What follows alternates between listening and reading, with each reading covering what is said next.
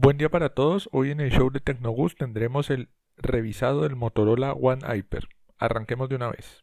Motorola ofrece en el mercado una línea de celulares One. Esta serie de teléfonos que ofrece características especiales según el modelo del cual se está hablando. En esta oportunidad en Tecnogus tuvimos la oportunidad de revisar el Motorola One Hyper.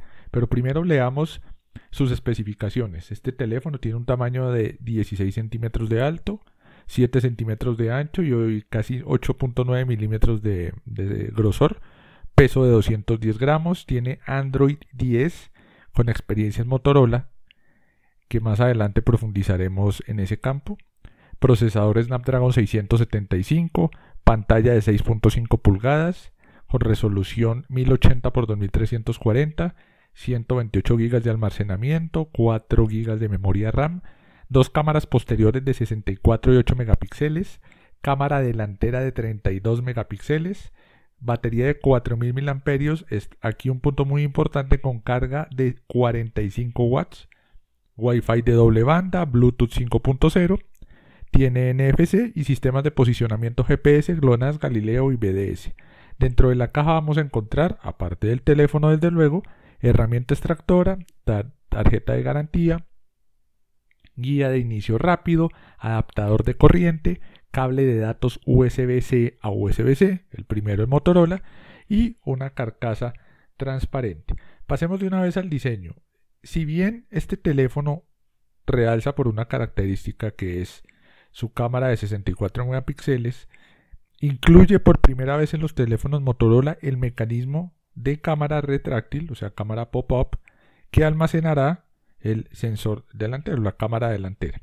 Al tener este tipo de mecanismo, su diseño cambia un poco y es, un, y es distinto a la, a la línea de teléfonos One que Motorola ha ofrecido en el mercado. Desde luego, guarda lineamientos de, esta de este segmento de estos teléfonos, pero tiene características de diseño independientes. Lo hace un teléfono único dentro de la gama de, dispositivos Motorola. Si revisamos el teléfono, en el costado derecho vamos a encontrar el botón de encendido y apagado y el botón de volumen.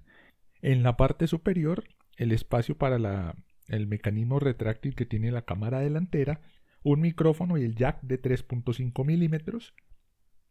Si pasamos al costado izquierdo, la bandeja de SIM card y en la parte inferior una, un puerto de conexión USB tipo C y la salida de audio. En la parte posterior dos cámaras ubicadas en un, podríamos decir, un, un rectángulo con costados curvados y el sensor de huella digital en la parte posterior junto con una inscripción de Motorola en la parte inferior. Ahora pasemos a la conectividad. Este teléfono tiene la capacidad de tomar señales 2G, 3G y 4G Además ofrece Wi-Fi de doble banda, Bluetooth 5.0, tiene chip NFC y se conecta por cable a puerto USB-C. También incluye radio FM.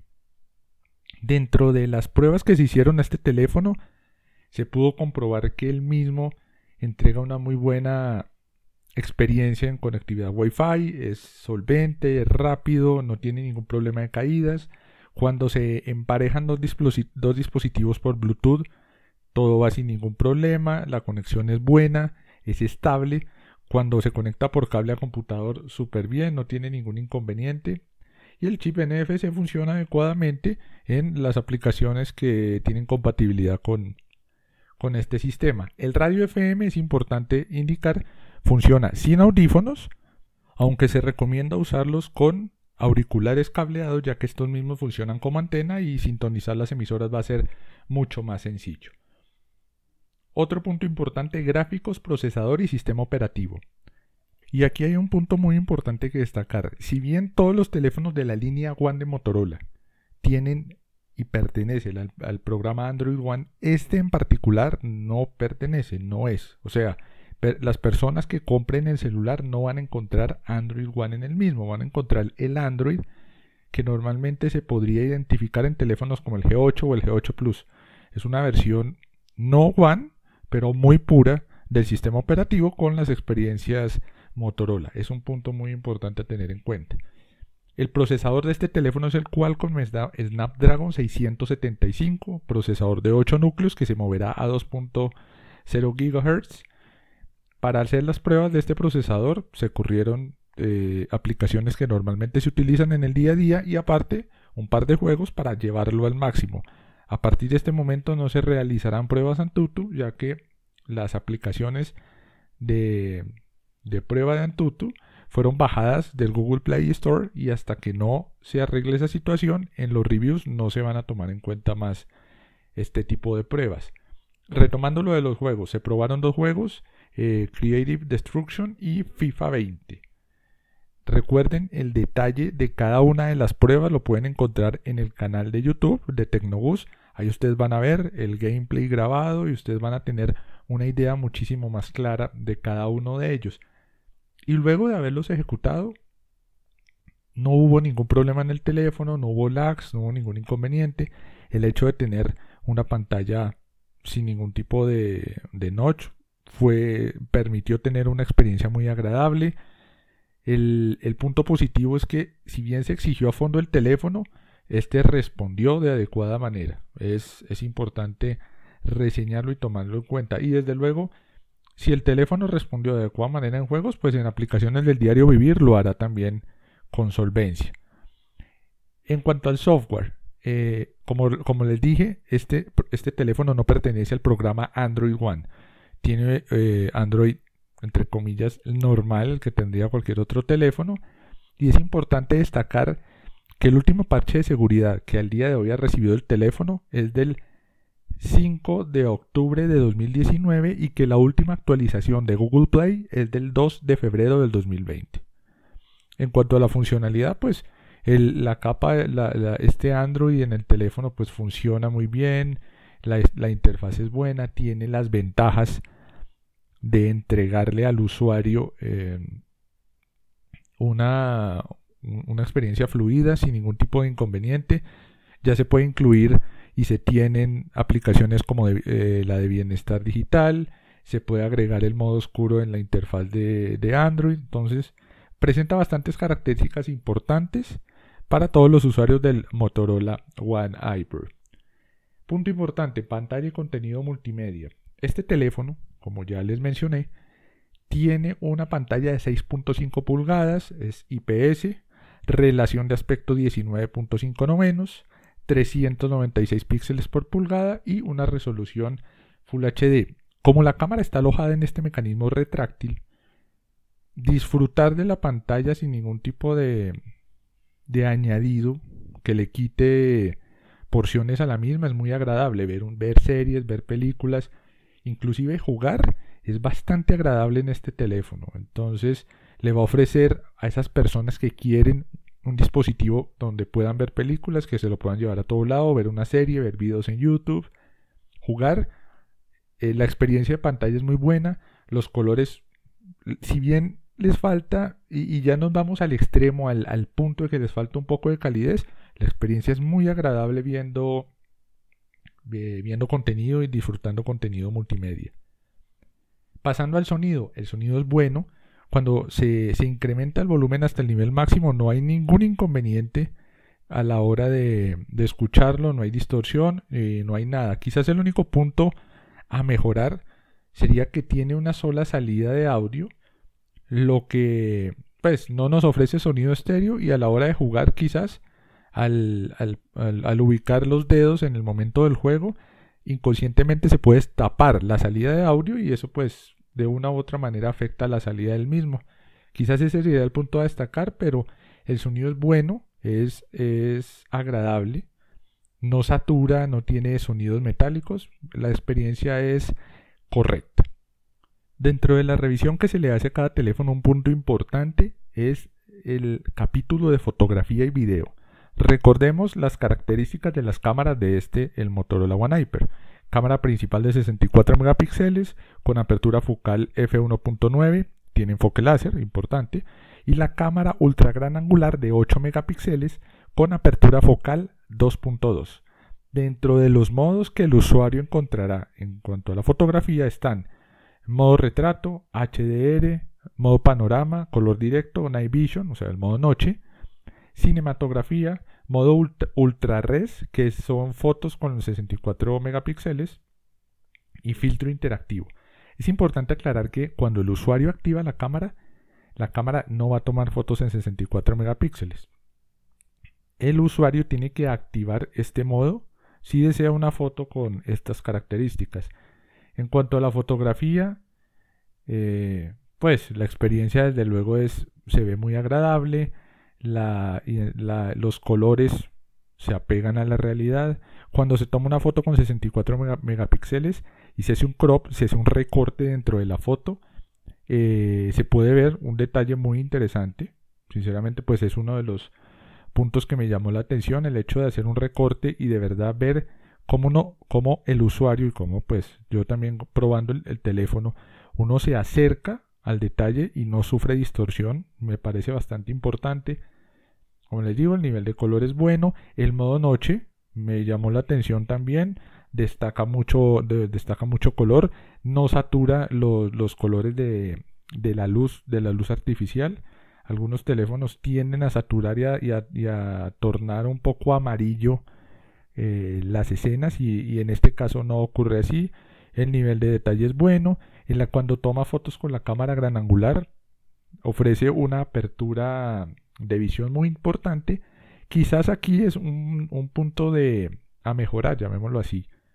Un punto a, mejorar en este sentido es que en los bordes se encuentra un poco de, curvaturas, muchas veces entre comillas normales, pero que si, si, uno se fija con detalle en las esquinas de las fotos tomadas con gran angular, pues se alcanza a ver esa pequeña distorsión. Quizás ahí es un, un punto a, mejorar por parte de, de, Motorola.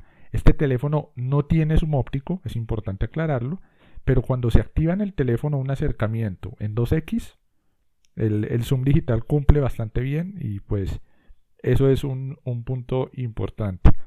Insisto, también en el canal podrán apreciar las pruebas de cámaras hechas con este teléfono ya sea con los videos están individualizados con un hyperlapse grabando un atardecer o grabando tomas mientras camino tanto de día como de noche. Eh, y pasando aquí también un punto importante en el video de día cumple muy bien el, sensor de 64 megapíxeles el, el ultra gran angular graban bien. Eh, se extraña un poco la estabilización óptica. Al caminar se nota una pequeña vibración que, llama la atención en, un teléfono de estas características. Y ya de noche, desde luego, como a muchos teléfonos les pasa con ausencia de luz, el gran angular sufre un poco. la cámara principal saca, saca bien la tarea. Dentro, insisto, cada teléfono se juzga dentro de su rango, dentro de su precio y sus características. Este teléfono se le puede exigir un poco más porque tiene unas características superiores. Y en la cámara principal para el video de noche, digamos que cumple, pero no, pero desde luego le cuesta y sobre todo como no tiene estabilización óptica al caminar, la vibración va a ser un poco mayor, pero comparado con el ultra gran angular va desde luego a tomar mucho más detalle. El último punto a tomar en cuenta, eh, la batería de 4000 miliamperios y aquí hay un punto en los que me en, lo, en donde me detengo que llama bastante la atención y es la carga. Eh, primero que todo, la batería tiene una buena duración. Para un usuario promedio le puede dar el día sin ningún inconveniente hasta día y medio. Pero un punto importante es la carga. Por lo menos en la unidad que me fue prestada eh, hay un cargador de 45 vatios. La carga es una locura, es súper rápida y no tiene uno la necesidad de estar pegado a un interruptor de corriente esperando a que el teléfono se cargue. El teléfono rápidamente, en cuestión de menos de una hora, tiene muy buena carga para usarlo dentro del día a día. Insisto, en las pruebas de batería trato de ser muy cuidadoso porque muchas veces se nos, están, se nos entregan unidades de prueba que no necesariamente reflejan el rendimiento que le va a dar a una persona un teléfono adquirido en un, en un almacén o en un comercio cualquiera. La batería tiene un uso muy bueno y punto a favor, sin ninguna duda, el, el cargador de 45 watts. Y sí, acá hay un punto muy importante. En algunos países no se está dando este cargador. En el caso de Colombia y el cargador y el teléfono que se me prestó venía con cargador de 45 watts. Si lo compran o si quieren comprarlo, por favor pregunten qué tipo de cargador tiene. Es muy importante tenerlo en cuenta a la hora de, hacer una compra. Y para, y para la conclusión, eh, podemos decir que este teléfono Motorola One Hyper se sale de lo tradicional, de lo que ofrece normalmente un teléfono de la línea One, ya sea porque no pertenece al, programa Android One y porque su diseño lo hace ser muy diferente a sus otros hermanos. Y por supuesto destacar tanto la cámara de 64 megapíxeles como el mecanismo de cámara retráctil, que es muy importante para mantener esa pantalla sin ningún tipo de, de notch y de incomodidad. Ese es otro punto importante a destacar. La pantalla. La experiencia que ofrece la pantalla es enriquecedora y seguramente las personas que disfruten series y películas e inclusive juegos van a disfrutar y van a tener la posibilidad de tener una pantalla completa para que gocen eso que tanto les, les gusta. El volumen, el sonido es bueno, es agradable, como les dije, llama la atención que solo tenga una salida de audio. Muchos otros dispositivos de las mismas gamas ya tienen audio estéreo. Se extraña un poquito en, en este apartado. En la fotografía el teléfono cumplió sin ninguna duda de día, solvencia total. De noche, el modo noche ayuda mucho al, al teléfono. Quizás sin el modo noche la cámara gran angular sufre un poco, pero el modo noche enriquece sin duda la experiencia fotográfica y para todos aquellos que les gusta salir a tomar fotografías cuando el sol cae, es sin duda una característica que van a tener presente y, como favorita. Otro punto importante a tener en cuenta es el video. En el video de día, sin ningún problema, de noche el gran angular eh, falla un poco y la cámara principal alcanza a lograr un nivel de, imagen, pero desde luego depende de un entorno bien iluminado. No van a tener problemas a la hora de usarlo para la batería, un día, día y medio sin ningún problema.